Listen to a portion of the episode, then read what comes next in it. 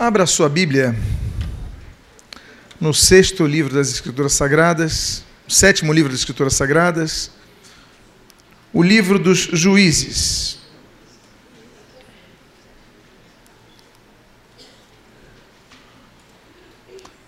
O título da mensagem de hoje é de juiz temido a palhaço ridicularizado. Você abriu o seu texto, daqui a algumas horas estará disponível. Eu gostaria de começar com o versículo número 24 do capítulo 13 de Juízes. Quando nós lemos na Escritura Sagrada, deu a mulher à luz um filho. Ele chamou Sansão, e o menino cresceu, e o Senhor o abençoou. Oremos. Pai amado, Deus bendito, lemos a tua santa e preciosa palavra e pedimos, Deus, fala conosco nesta noite. Opera a tua vontade, realiza a tua vontade em nossas vidas. E o que nós pedimos, nós te agradecemos em nome de Jesus. Amém e amém. Deu mulher à luz um filho e lhe chamou Sansão. Eu coloquei o termo hebraico Shamshon, que significa pequeno sol. A intenção dessa criança era brilhar. O objetivo de colocar o nome de um filho de pequeno sol demonstra uma perspectiva dos pais que o filho brilhasse, fosse um pequeno sol. E eu creio que essa é a perspectiva de todo pai quanto aos seus filhos. Nós vivemos num período aqui dos juízes, depois de 300 anos de anarquia, 300 anos onde o povo de Israel foi costumeiramente invadido, Deus levanta uma categoria de juízes. E nós temos então o levantar de Otoniel, depois Eude, depois Débora e Baraque, nós temos Gideão, Abimeleque antes dele, Gideão, nós temos Tola, nós temos uh, tantos outros. Depois de Gideão tem Jefté, e depois de Jefté surge em cena esse pequeno sol. E é um homem que tem um, uma bênção na sua vida. Diz a Bíblia que o menino cresceu e o Senhor o abençoou. Essa criança nasce com inúmeras vantagens. Aliás, nós temos uma significativa semelhança entre Sansão e Jesus em vários aspectos. Tanto Sansão como Jesus tiveram seus nascimentos prenunciados por anjos. Nós temos, por exemplo, três pessoas na Bíblia que tiveram seus nomes pronunciados por anjos.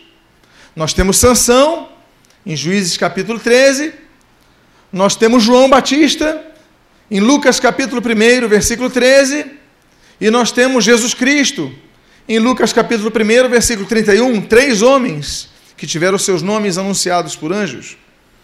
Outra semelhança é o nome de Sansão. Quando os pais colocam de pequeno sol, nos lembramos do texto, por exemplo, que Malaquias atribui ao Messias, que é o sol da justiça. Nós temos outra semelhança entre Sansão e Jesus, quando nós percebemos que os dois recebem o título de juízes. Sansão é um dos juízes de Israel, um dos treze juízes de Israel, e Jesus é o juiz que há de julgar com o cetro de justiça. Os dois recebem esse título. Nós temos também a menção de que foram homens cheios do Espírito Santo. E esse é um cerne da questão. A Bíblia diz que Jesus foi cheio do Espírito Santo, e no livro de Juízes, por sete vezes, a Bíblia diz que Sansão foi cheio do Espírito Santo. Então são homens que têm algo em comum, mas uma coisa muito interessante em comum, que a maior vitória contra os seus inimigos acontece no dia de sua morte.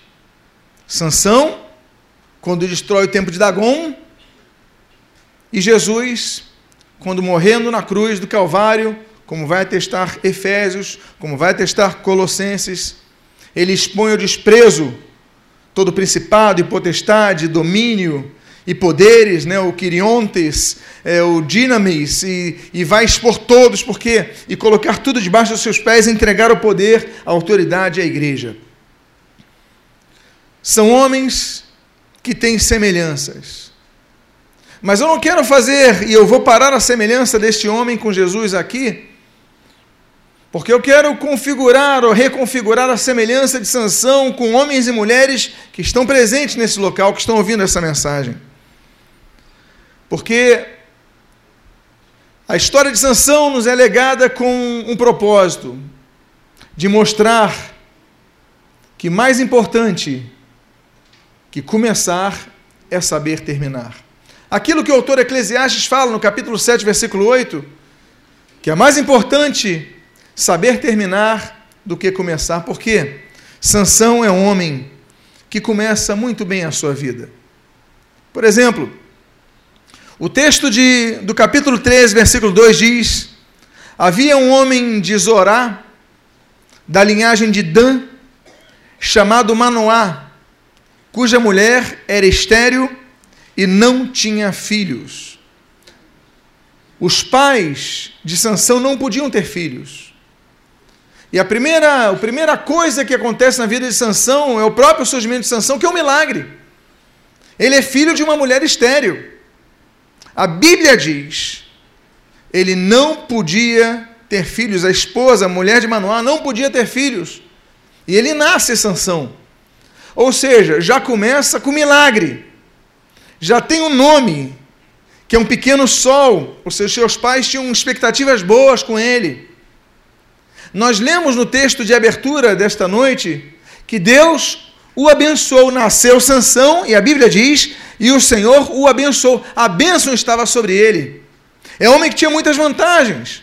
Outra questão que é importante é o do versículo 3 do capítulo 13, diz a Bíblia: Apareceu o anjo do Senhor a esta mulher e lhe disse: Eis que és estéreo e nunca tiveste filho, porém conceberás e darás luz a um filho. Outra vantagem que esse homem tem é que nada mais, nada menos, como mencionei aos irmãos, um anjo aparece, só que esse anjo que aparece é diferente do Gabriel. Gabriel, ele aparece para anunciar os nascimentos de João Batista, o nascimento de Jesus. Ele surge em cena para falar e anunciar a visão a Daniel. Mas aqui o texto não diz que é Gabriel. Aqui o texto faz uma colocação muito interessante. Ela coloca o artigo definido no Malak, no anjo, e diz assim: o anjo do Senhor. E muitos entendem que pode ter sido uma teofania, pode ter sido uma manifestação pré-encarnatória de Jesus Cristo. O anjo do Senhor, não foi Gabriel, foi o anjo do Senhor um dos nomes dados a, a atribu, atribuídos, um dos termos atribuídos a Jesus Cristo, o anjo do Senhor, aparece essa mulher e diz: Olha, você é estéreo, mas você vai conceber. Você é estéreo, mas você vai gerar filho. Quanta vantagem tem esse homem? Quanto benefício tem esse homem? Como muitos de nós Ouvimos a palavra, somos instruídos na palavra, conhecemos a palavra. Alguns tiveram o privilégio de ter os seus pais ensinarem a palavra, sim, porque esse homem tem várias vantagens. Olha outra vantagem desse homem.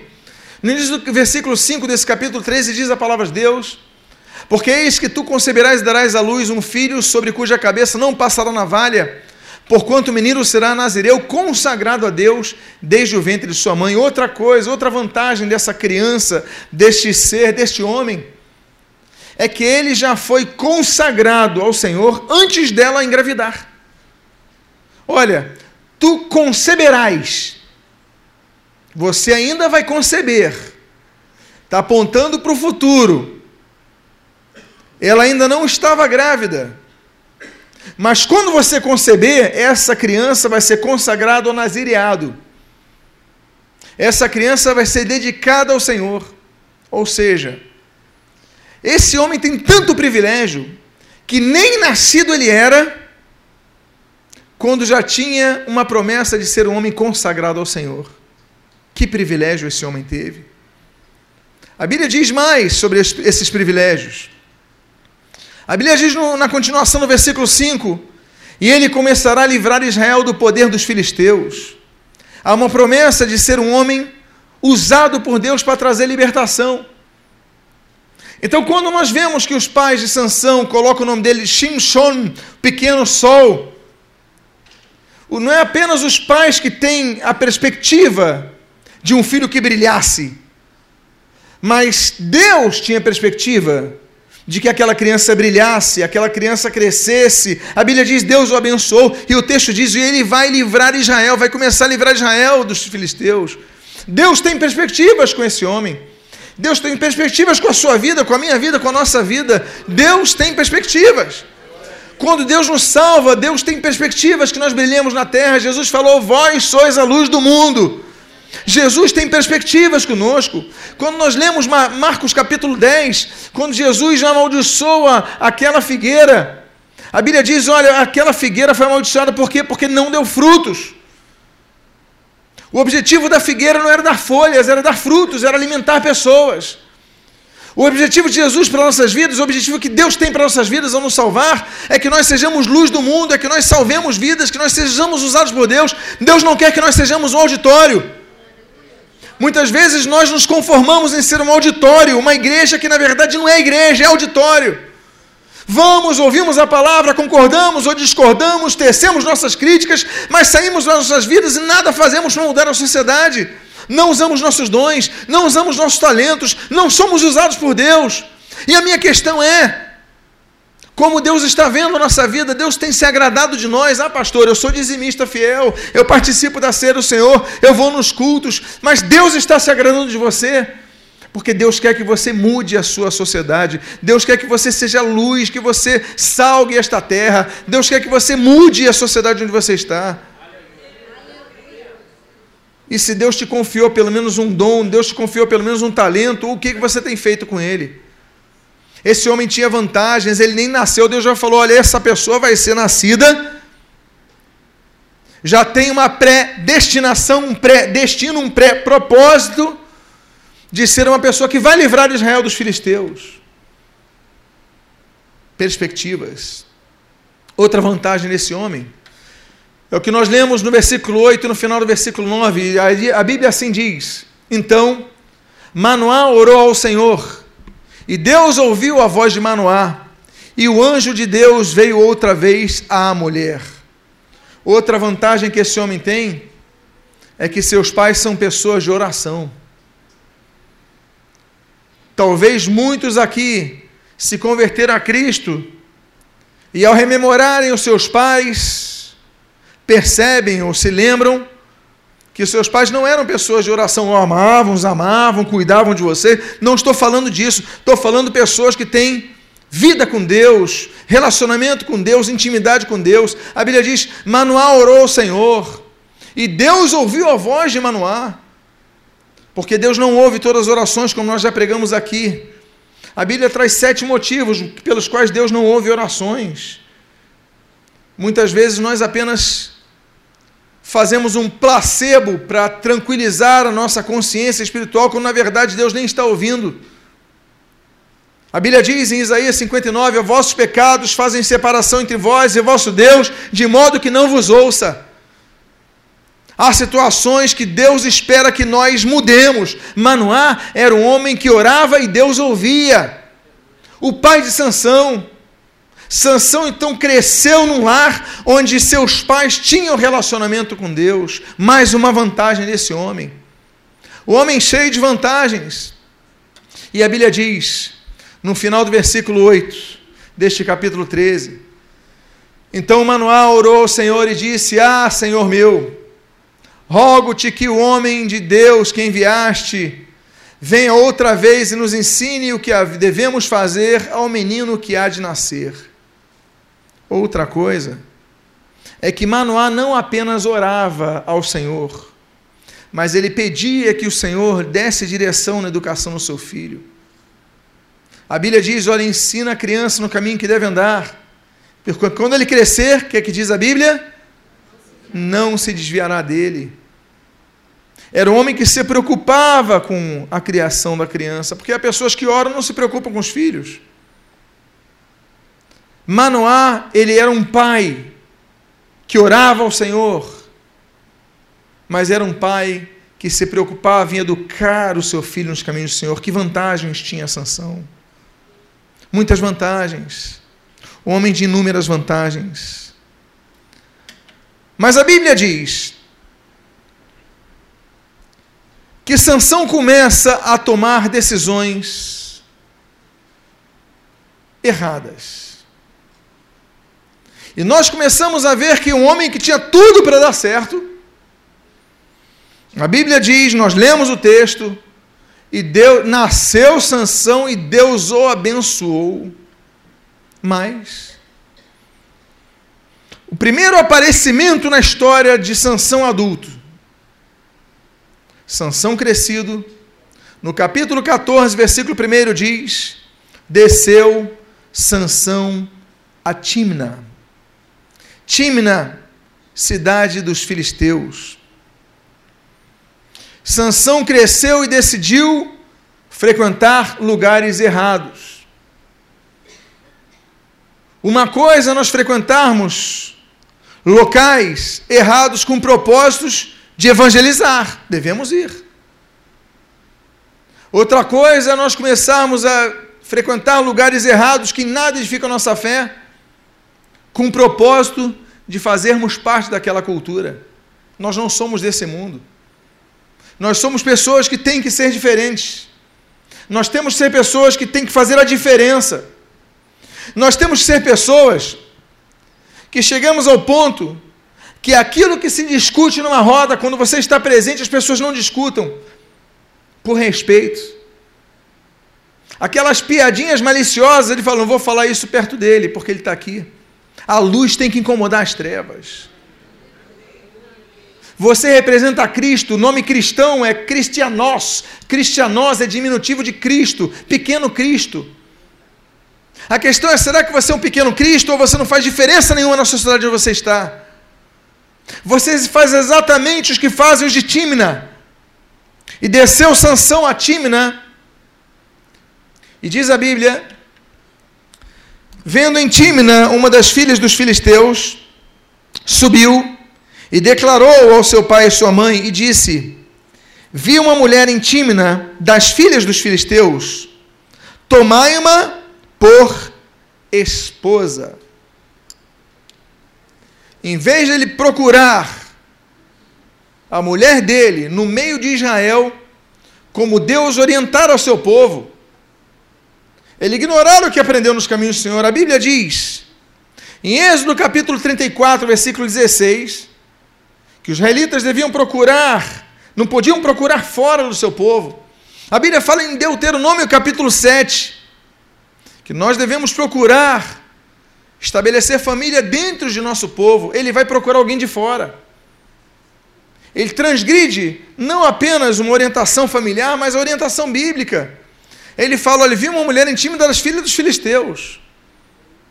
Depois começa a reclamar que as coisas não dão certo. Porque no início tudo são flores. Mas nós devemos, amados irmãos, buscar das pessoas que são da casa do Senhor. Tantos relacionamentos dão errado.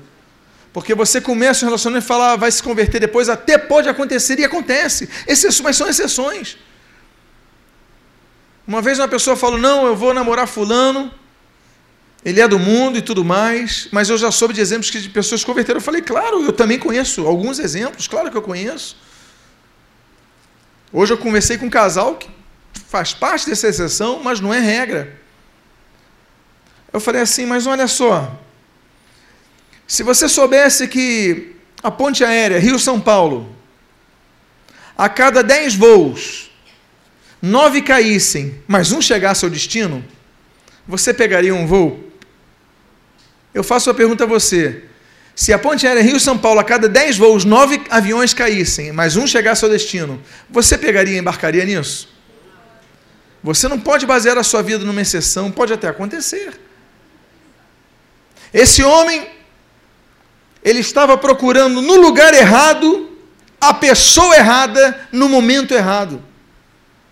Há decisões de nossas vidas que nós vamos colher pelo resto de nossa história, porque são tomadas decisões erradas, no local errado, no contexto errado. E aí ele fala isso. Olha, eu quero tomar com minha esposa. O texto do versículo 3, a Bíblia assim diz: Porém, seu pai e sua mãe lhe disseram: Não há porventura mulher entre as filhas dos teus, de teus irmãos ou entre todo o meu povo para que vás tomar esposa dos filisteus, daqueles incircuncisos? Disse Sansão ao seu pai: Toma-me esta, porque só desta me agrado. Amados irmãos, eu citei a exceção. Pode acontecer da pessoa se converter. Mas a regra quase básica é que a pessoa vai ficar casada com uma âncora na sua vida, que vai ficar arrastando, lutando. Não são poucos os casos de divórcio que eu conheço que aconteceram nesse contexto. Pessoas, inclusive, que tinham um futuro ministerial brilhante, já estão separados. Por quê? Porque a Bíblia fala para não fazermos isso, devemos procurar pessoas dentre os que amam o Senhor, buscam o Senhor. Os pais falaram e ele fala: não, essa decisão é minha. Deus vai respeitar a sua decisão. Nós tomamos decisões erradas, Deus permite. O problema é que depois nós vamos chorar na presença de Deus pelas decisões que nós tomamos. O texto diz assim: então, outro contexto, outro processo de queda de sanção. A Bíblia diz no capítulo 14, versículos 6 e 7 o seguinte: Então o Espírito do Senhor, de tal maneira, e aí posteriormente, se apossou dele, que o rasgou como quem rasga um cabrito ou leão, e sem nada ter em mão, todavia nem seu pai, nem sua mãe, a seu pai e a sua mãe deu a saber o que fizera. Desceu e falou àquela mulher, e dela se agradou. Ele insiste, passa o tempo, os, fala, os pais falaram que não, mostraram provavelmente os textos das Escrituras, como falei para os irmãos, Êxodo 37, Deuteronômio 7, tinha uma base, mas ainda assim ele persistiu. Há decisões que Deus é tão misericordioso que manda um Noé na sua vida. Noé representa a misericórdia de Deus e não o juízo de Deus, como alguns interpretam. Ah, mas Noé traz a mensagem do dilúvio, Joé traz a mensagem da justiça, do juízo de Deus sobre a humanidade. Não. O Noé traz a mensagem da misericórdia e da graça de Deus. Olha, venham para a arca. Olha, abandonem seus maus caminhos. Olha, é tempo de vocês mudarem. Noé representa o proto-evangelista anunciando que o juízo virá, mas há solução enquanto há tempo, porque depois que a porta fechar não há mais como entrar. Os pais avisaram, ele conhecia, mas a Bíblia diz que ele insistiu, desceu e falou: aquela mulher dele se agradou. Ele não nem contou aos seus pais depois o que estava acontecendo, ele começa a esconder as coisas aos seus pais. É mais fácil. Nesse processo de queda, ninguém quer ouvir repreensão. Então você começa a fazer as coisas escondido. Você não começa a contar para ninguém, você começa a obliterar aquilo que devia ser as claras, e aí o que acontece? Você começa a adentrar cada vez mais na profundidade do erro. A Bíblia diz, no livro de Salmos, que um abismo puxa outro abismo. A Bíblia diz no capítulo 14, versículo 5 ao 6 e o versículo 8 no seu início, o seguinte: outra falha. Chegando às vinhas de Timna, eis que um leão novo bramando lhe saiu ao encontro, então o Espírito do Senhor de tal maneira se apossou dele que ele o rasgou como quem rasga um cabrito, sem nada ter nas mãos, na mão. Todavia, nem a seu pai, nem a sua mãe deu a fazer o que fizera. Versículo 8.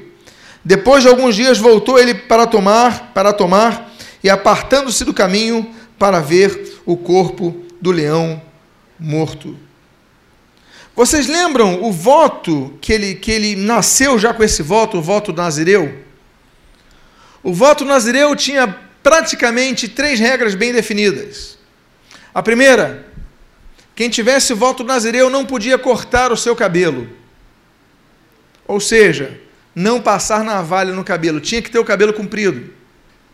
O segundo voto, o segundo, o segundo voto, a segunda característica do voto Nazireu, a pessoa não podia beber vinho, não podia se aproximar do vinho. Terceira característica, a pessoa não podia se aproximar de cadáveres, fossem de pessoas, fossem de animais. A Bíblia diz que ele mata aquele leão, porque o Espírito Santo lhe deu força. Essa é uma das sete menções que o Espírito Santo possui, Sansão, no livro de Juízes. Deus lhe dá um livramento, ele mata o leão, mas diz a Bíblia que depois ele volta e ele vai lá ver o corpo do leão. Apartando-se do caminho, como diz o, final, o versículo 8, foi para ver o corpo do leão morto. Ele era proibido disso, ele tinha feito um voto. Nós começamos a ver então que esse homem começa a desprezar os assuntos espirituais. Ele chega a uma fase da vida que ele sabe o que é errado, mas ele faz sem nenhuma preocupação. Ele sabe que não pode se aproximar de um cadáver por causa do voto do Nazireu, e ele se aproxima do cadáver. Ou seja, começamos a ver a vida de Sansão, a vida de muitos que se dizem cristãos, frequentam a igreja, conhecem a palavra, já foram cheios do Espírito Santo para rasgar leões, como Sansão, mas sabem que é errado e fazem. Talvez ainda consigam ouvir a voz do Espírito Santo, talvez ainda consigam discernir o Espírito Santo falar assim: não faça isso, e ainda assim você faz. Porque você começa a perder a sua sensibilidade espiritual. E perder a sensibilidade espiritual se reflete no fato de que você sabe que é errado e você nem se preocupa. Me permita uma expressão popular: não está nem aí. Nem se preocupa e você vai, ah, cadáver, meus pais não estão vendo. Se nós fôssemos aplicar nos dias de hoje, o pastor não está vendo, meus amigos não estão vendo, ninguém está me vendo, então eu vou fazer isso. Você se esquece que Deus está vendo, mas você não tem preocupação, por quê? Porque você esfriou espiritualmente, como Sansão. Tudo para dar certo. Nós falamos das vantagens que esse homem tinha, mas agora ele está insensível às coisas de Deus. Mas, diz a Bíblia o seguinte, Juízes capítulo 14, versículo 10, fez Sansão um banquete, eu coloquei o termo hebraico porque mistê significa bebida. Ah, por que, que traduziu banquete? Porque mistê é uma festa da bebida. As pessoas iam para essa festa com o objetivo de se alcoolizar. O objetivo não era um beber, era se alcoolizar, a ficarem bêbados. Então fez ali uma festa da bebida, se fosse a tradução mais exata. Eu não sei se tem um nome, cada geração cria um nome para esse tipo de festa. Mas fez uma festa da bebida porque assim, olha só, costumavam fazer os moços, não é o que está o texto aí? Porque assim é a moda. Porque o mundo faz isso, eu também vou fazer. Sucedeu que, como vissem, convidaram 30 companheiros para estarem com ele. Que festa! Quem promove a festa, olha quanto cai espiritualmente Sansão. O homem que fora ter, nascera por um milagre, fora instruído numa casa do temor a Deus, na palavra do Senhor, fora abençoado Deus, nasceu, Deus o abençoou. Poucas vezes nós lemos isso na Bíblia. O anjo do Senhor avisou o nascimento, só vantagens. Agora o cara está, ele está promovendo a festa, diz assim: fez sanção, uma festa de bebidas. Por quê? Porque assim o costumavam fazer os moços, a juventude, os jovens de sua época, agindo como mundano. As pessoas agora olhavam aquele homem que era um homem usado por Deus o homem consagrado ao Senhor, o homem que nascera com propósito de livrar Israel dos filisteus. Mas ninguém via isso, via um jovem mundano qualquer, que não fazia diferença na sua sociedade. Não apenas esfriou, como estava igual aos outros. Detalhe: vocês lembram de uma das características do voto dos nazireus? não tomar bebida alcoólica. Vocês lembram disso? O que, que ele está promovendo? A festa da bebida. Completamente ignorando o propósito de Deus para a sua vida. Completamente desprezando o voto pelo qual nasceu, talvez a Bíblia, a Bíblia mostra, ele tivesse a aparência que estava bem. Por quê? Porque desses votos tinha uma coisa que ele não podia fazer publicamente. Ele podia ver um cadáver escondido das pessoas, como ele fez. Ele podia beber bebida alcoólica escondido das pessoas, mas aquele nem se preocupou em fazer escondido. Mas tinha uma coisa que ele não, não podia fazer sem que todo mundo notasse: cortar o cabelo. Ele continuava com o cabelo comprido. O que, que significa isso? Pessoas que apenas mantêm a aparência da religiosidade. Ele tinha a aparência de quem tinha voto do Nazireu. Alguém que visse na aldeia pelo comprimento dos cabelos falava: olha, esse daí, esse daí é ou é headbanger ou é Nazireu. Esse daí é consagrado ao Senhor pelo cabelo grande. Tinha aparência. Mas muitas vezes nós nos satisfazemos por causa da aparência que nós temos. Ah, eu sou crente, eu me digo crente, eu me digo salvo, eu me digo isso, eu me digo aquilo. Mas na verdade, na verdade, nós estamos fazendo coisas erradas coisas que estão contrárias, são contrárias à vontade de Deus para nossas vidas. E a minha pergunta é: qual o sentido então da tua vida? É manter a aparência? Que Sansão raspasse logo o seu cabelo. Mas existem coisas que ainda vão acontecer. A Bíblia diz, no versículo, capítulo 16, versículo número 11: Sansão foi a Gaza e viu ali uma prostituta e coabitou com ela. Esse homem, ele venceu um leão com a própria mão. Esse homem, ele carregou a porta da cidade nos seus ombros. Esse homem, ele matou mil filisteus com a queixada. Esse homem, ele dominou 300 raposas para o seu plano de vingança. Era um homem forte. Mas apesar da sua aparência forte, ele dava vazão às suas fragilidades, não tinha autodomínio. A grande questão que nós vemos então em Sansão, o homem que tem força, mas não cuida dos detalhes da sua vida. Talvez seja o caso de muitos. Você cuida das coisas grandes, mas das pequenas coisas você permite que não se domine. Por quê? Porque ele não foi forçado a fazer nada com ela. Diz a Bíblia, ele viu a prostituta e coabitou com ela. Não foi forçado a fazer isso, ele fez porque quis. Ele não se dominou. Nós devemos usar o domínio próprio. Quando sabemos o que é errado, nós devemos dizer não e não vou fazer. Mas ele coabita com essa mulher. E a Bíblia diz então, no versículo 2 desse capítulo 16, ele esquece de algo fundamental. A Bíblia diz: Foi dito aos gazitas, aos de Gaza, Sansão chegou aqui. Cercaram-no, pois, e toda a noite o esperavam às escondidas na porta da cidade e toda a noite estiveram em silêncio, pois diziam: Esperaremos até ao raiar do dia, então daremos cabo dele. Uma coisa que Sansão se esqueceu.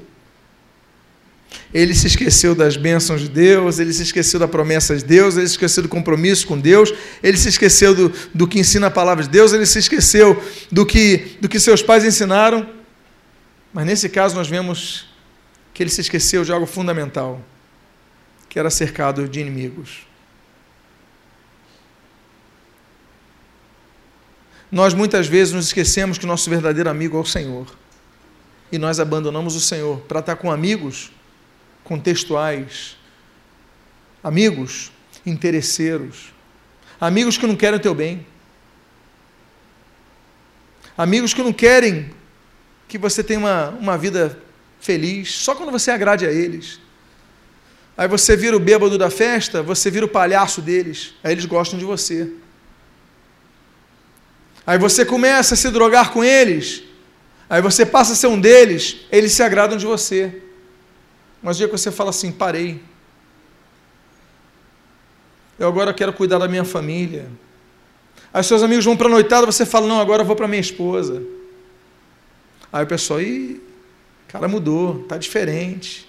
Começam a te evitar começam a te boicotar porque você passou a ser o diferente. Por quê? Porque você quer o melhor para a sua vida.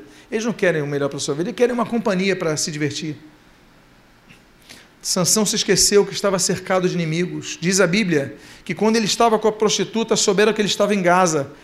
E ali diz a Bíblia que toda noite ficavam atentos para esperar uma ocasião oportuna para pegá-lo, porque era um juiz de Israel porque era juiz de um povo inimigo. Ele não pertencia aos gazitas, ele não pertencia aos filisteus, mas ele estava habitando no meio deles, ele tinha prazer em estar no meio deles, mas ele não foi chamado para isso. Ele foi chamado para cuidar de Israel, para coabitar com a esposa dele em Israel, para estar em Israel. Mas diz a Bíblia que foi a decisão dele. Nós nos esquecemos que estamos cercados de inimigos que, na primeira oportunidade, vão puxar a rasteira para nos derrubar. E o primeiro inimigo que nós temos, nós temos o mundo, nós temos o diabo e nós temos a nossa própria vontade. Paulo fala: olha, aquilo que eu não quero fazer, eu faço, eu luto de, constantemente. A natureza do homem, a natureza caída do homem. A carne milita contra o espírito, o espírito contra a carne. Nós devemos lutar essa vida, essa luta, perdão. Nós devemos lutar essa luta para termos vida. É o quebrantamento é fazermos oração, olha, seja feita a tua vontade, não a minha. Porque a nossa vontade é uma. Mas aquilo que Jesus fala em João capítulo 4, que o nosso alimento seja fazer a vontade de nosso Pai. E aqui nós lemos então, depois disso, aconteceu que se afeiçoou dele uma mulher do vale de Soreque, a qual se chamava quem? Dalila, a terceira mulher na vida de Sansão. A primeira mulher não conhecemos, não sabemos o nome, sabemos que é uma filisteia de Timna. A segunda mulher, uma filisteia prostituta de Gaza. Mas a terceira mulher de Sansão que aparece na história de Sansão é Dalila, do Vale de Soreque, filisteia. Nós temos um homem numa história curta, relativamente curta, já com três mulheres, toda hora se apaixona por uma. O que é isso? Instabilidade. Quando nós perdemos o norte, quando nós perdemos um foco, quando nós nos desviamos da direção de Deus, nós ficamos, e aí o termo que se usa no meio evangélico é muito concreto, perdidos. Ah, fulano está perdido. Por que está perdido? Porque não tem mais uma direção, não tem mais um caminho. Tinha, conhece, mas não está nela.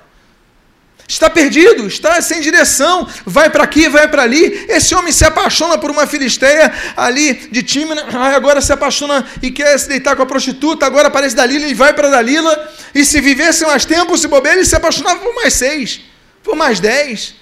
Porque instabilidade, ele está perdido. O homem que tinha tudo para dar certo, um homem abençoado por Deus, amado por seus pais, cuidado por seus pais, instruído na palavra, Deus tinha propósito, ministério, mas um homem que decidiu sair do caminho, sair da linha, sair do norte, sair do horizonte, sair da direção de Deus. Ele fica perdido, barata tonta, agora está fazendo isso, agora está fazendo aquilo, agora está fazendo aquilo, é, e é outra coisa, ele está apaixonado por uma, agora está apaixonado por outra, porque se torna instável, se torna um joguete na, na, nas mãos do diabo. E assim se encontram muitos cristãos nos dias de hoje. Eles vão para a igreja, eles conhecem a palavra, mas estão perdidos. A questão é: qual o propósito da sua vida? Qual o propósito de tudo isso? Você tem chamado, você tem direção, você é abençoado por Deus, Deus te usa, usou, a Bíblia diz sete vezes que o Espírito Santo usa esse homem. Cadê ele? está agora apaixonado por uma filisteia chamada Dalila. E diz a Bíblia, no versículo número 16, capítulo 16, versículo 16, que ele quebra mais uma vez o pacto. Vocês podem me lembrar quais são as três características do pacto do Nazireu? Primeiro, ele não podia se aproximar de cadáveres, ele não podia enterros, por exemplo. Era total consagração ao mundo dos vivos, a missão. Segunda característica, ele não podia tomar bebidas alcoólicas. Ele quebrou o primeiro, como nós lemos, com o leão. Ele quebrou a segunda várias vezes, inclusive promovendo festa da bebedeira. Mas pelo menos ele mantinha a terceira característica. Qual era a terceira característica? O cabelo longo, nunca ter sido cortado o cabelo. Pois bem, ele manteve pelo menos a aparência. Não nos atos, mas na aparência física. Mas diz a Bíblia, no versículo 16 e 17, o seguinte: importunando ela, todos os Dalila, todos os dias com suas palavras e molestando, apoderou-se da alma dele uma impaciência de matar. Descobriu-lhe todo o coração e lhe disse: Nunca subiu navalha a minha cabeça, porque sou nazireu de Deus, desde o ventre de minha mãe. Se vier a ser rapado, ir-se-á de mim a minha força, e me enfraquecerei, e serei como qualquer outro homem. O segredo dele era o voto do nazireu. Ainda tinha uma parte que não tinha se concluído, que era o corte do cabelo. Ele já falhara com bebida alcoólica, ele já falhara com aproxima, aproximação de cadáver, mas ainda faltava o cabelo, ainda faltava um resquício do voto do Nazireu. E ele tinha que manter isso em segredo. Mas diz a Bíblia que ela importunava ele todo dia. E eu acho muito interessante a tradução nessa versão, diz assim: apoderou-se da alma dele uma impaciência de matar. Parece até brasileiro. Impaciência de matar. Porque todo dia ela me conta o segredo, me conta o segredo. Olha, me conta o segredo que eu faço um sorvetão para você, uma lasanha. Me conta o segredo que a gente vai, vai passear. Me conta o segredo. Ela procurava seduzir o sujeito. E ele não, não conta. Ele contava histórias, ele, ele brincava com ela, dava pista errada. Nós conhecemos a história dele. Mas tem uma hora que ela insiste tanto que ele conta o segredo. É um homem que não apenas se torna instável, mas que ele perde por não guardar aquilo que ele tinha que guardar, um segredo. Muitas vezes nós perdemos coisas por não guardar as nossas palavras. Quantos aqui já perderam amizades por um post que colocaram no Facebook da vida? Por um comentário que você fez no Twitter?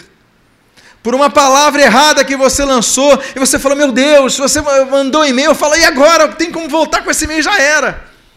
Já mandou, já foi e-mail. Porque você não se dominou. Há coisas que nós podemos segurar. Bob Dylan falava né, das palavras ao vento. A Bíblia já falava muito antes dele. Nós devemos segurar a nossa palavra. Tem coisas, olha, a gente tem que segurar até o nosso e-mail, nosso Twitter, nosso Facebook, o que você tiver que anotar. Não, quando tiver irado, quando tiver com raiva, não manda nada. Quantas vezes você escreveu algo, ia mandar, não mandou, no dia seguinte você fala assim, graças a Deus, escreve tudo de novo. Ou nem escreve. Quem já fez isso? E deu graças a Deus. Sansão não fez isso. Ele clicou no enviar. Sansão, ela importunou tanto ele que ele falou: Quer saber de uma coisa, Dalila? O segredo é o meu cabelo. Eu sou nazireu e ainda tem uma parte que eu não quebrei o voto: é o meu cabelo. Se cortar, eu perco a força. Aí o que, que aconteceu? Aconteceu a tragédia final. Começa a perder coisas. Nós vimos nessa noite as vantagens que esse homem teve. Nós vimos nessa noite o processo de queda. E agora nós vemos tudo que ele começa a perder. E a primeira coisa que ele perde, diz a Bíblia no versículo 19: Então Dalila fez dormir Sansão nos joelhos dela e, tendo chamado um homem, mandou rapar-lhe as sete tranças da cabeça. Passou ela a subjugá-lo e retirou-se dele a sua força. A primeira coisa que ele perde é a sua força. Ele já não tem força. Vocês lembram quando ele mata o leão? O que, que a Bíblia diz sobre a força dele? A Bíblia diz o seguinte: E o Espírito Santo se apossou dele e rasgou o leão como se rasgasse um cabrito. A força dele era o quê? O Espírito Santo que dava força a ele. É a força inumana. É uma força espiritual, uma força inumana, dá uma capacitação maior. Esse homem então passa a ter uma força muito grande, mas diz a Bíblia que ele perde a força. Não é pelo cabelo, é pela quebra do, do voto. O cabelo não traz força, mas o Espírito Santo dava, ele rompeu completamente. Diz a Bíblia que ele perde a força. Há muito cristão que perdeu a força. Ele não se sente mais forte. Ele talvez olhe para trás e, se ele olhar a sua Bíblia, vê anotações e fala: Poxa, nessa época eu era crente mesmo. Talvez ele se lembre de pessoas com as quais ele pregou que hoje estão firmes ele está desviado ao frio. Talvez ele olhe o passado e olhe como fulano cresceu na fé e eu aqui, eu estou fraco, eu não aguento mais. E você não aguenta mais, você não consegue mais orar, não tem mais vontade de ir à igreja, não tem mais vontade de ler a Bíblia, você está fraco. Como Sansão, você teve vantagens. Se permitiu entrar num processo de queda. E agora a primeira coisa que você perde, retirou-se dele, olha que triste, retirou-se dele a sua força. Há uma segunda coisa que Sansão perde.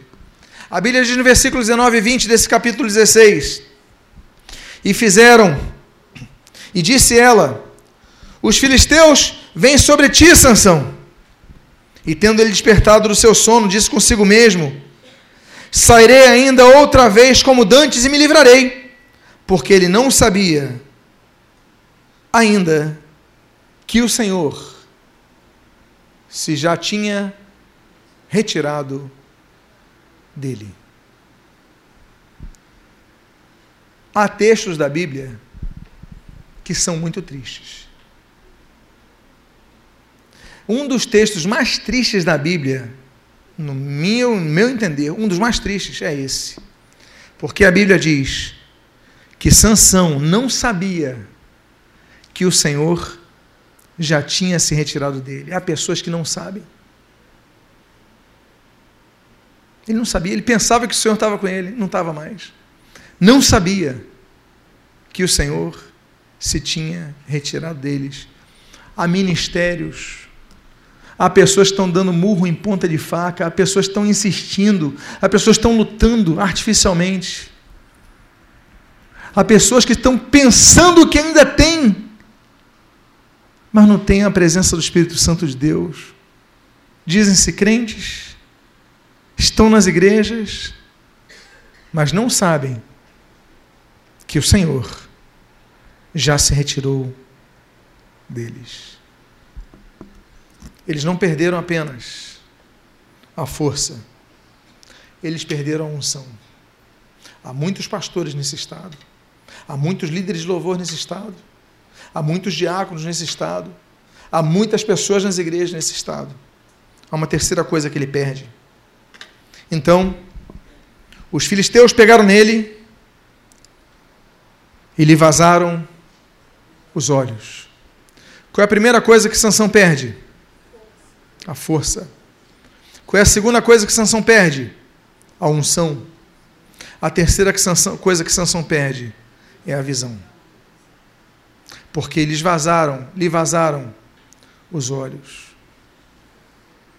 Ele não consegue mais enxergar.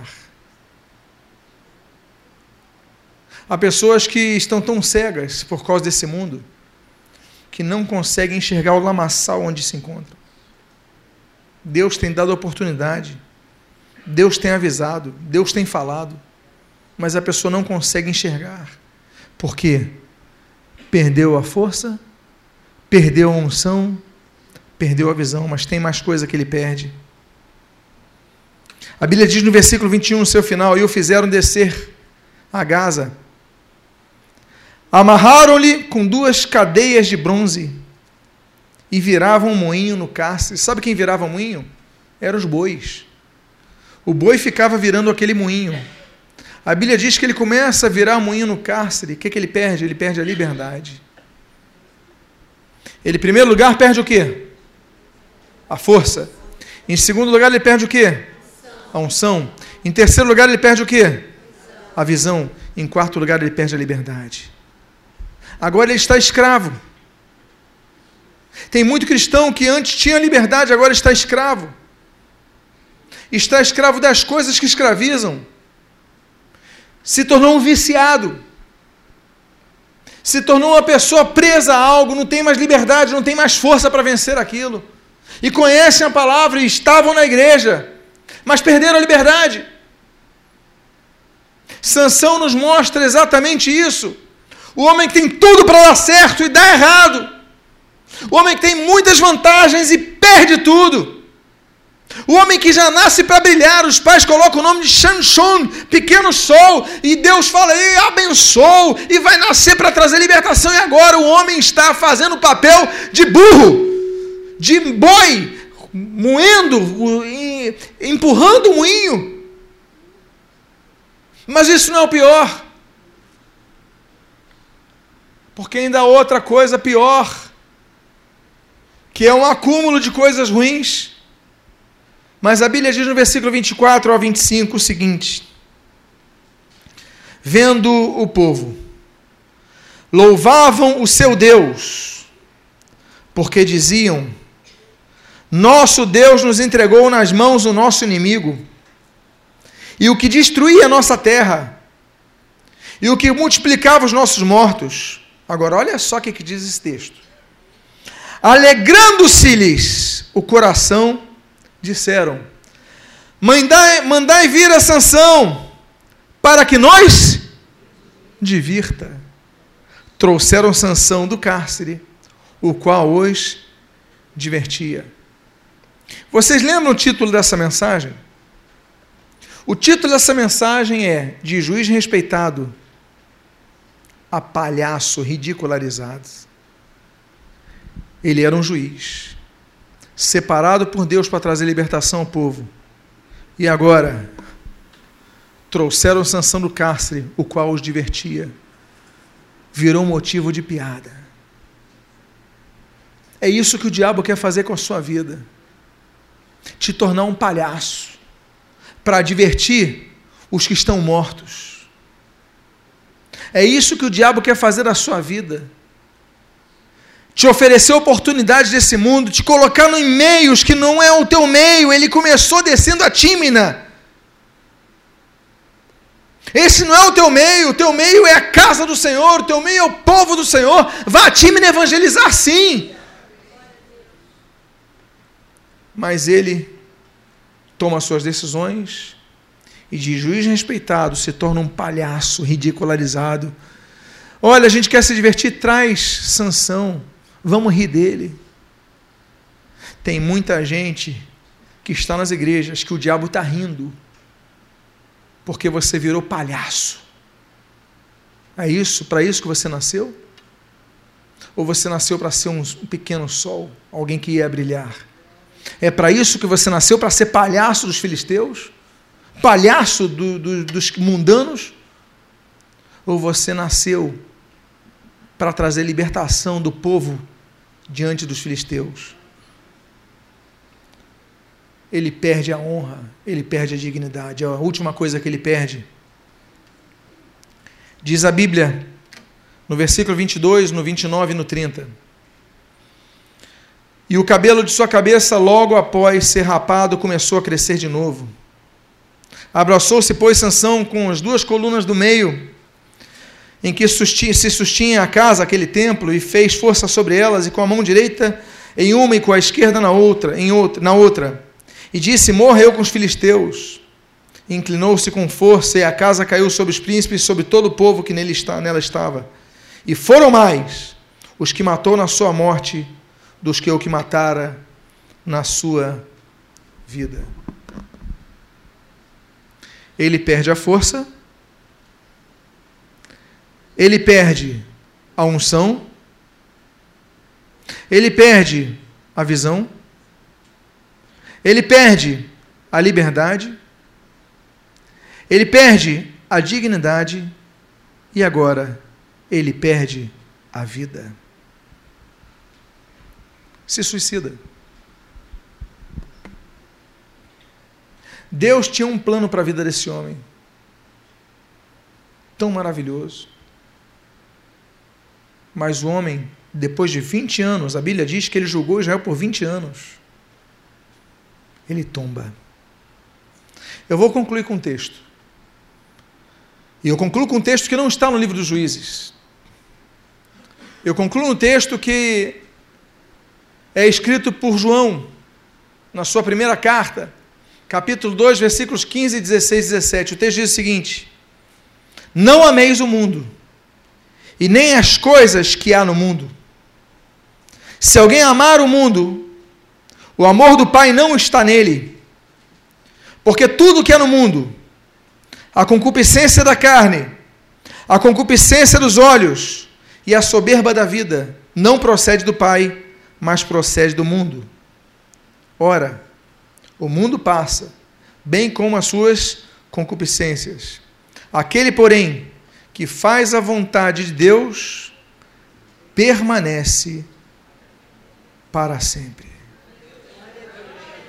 Eu tenho absoluta certeza de que Deus te trouxe aqui nesta noite, ou te está fazendo escutar essa mensagem, porque te está chamando de volta a ter um compromisso com Deus.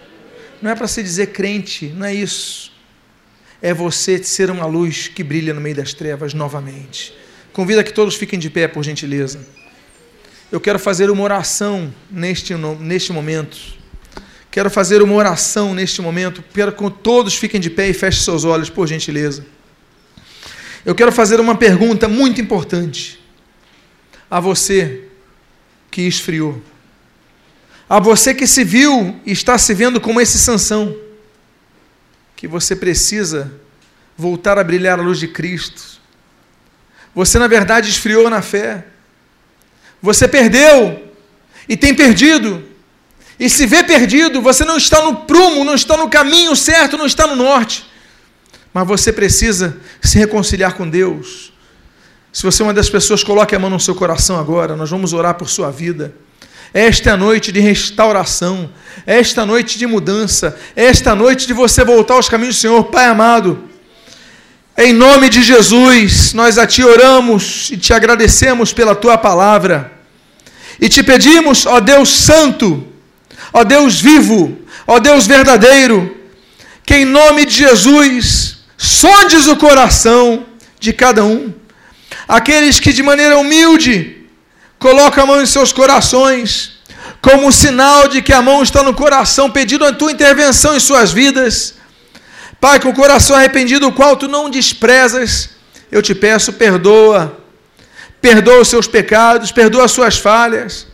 E que não possam mais se ver como Sansão, mas possam se ver, Pai, como um filho pródigo que está de volta à casa do Pai. Que nunca mais saiam da casa do Pai eles não nasceram para viver, para comungar, para ter comunhão com os filisteus, mas para evangelizar os filisteus, para salvar os filisteus. Levanta homens e mulheres que estão aqui perdidos para voltarem ao teu caminho. Não queremos brincar de igreja, Deus, não queremos brincar de evangelho, Deus. Nós queremos brilhar a luz de Cristo, porque para isso nós nascemos, para ser pequenos sóis, como diz o texto ao nome de Sansão. E em nome de Jesus que a Ti oramos e a Ti agradecemos, Te louvamos, Te adoramos, Te bendizemos, Te glorificamos. Em nome de Jesus. Aplauda o Senhor Jesus.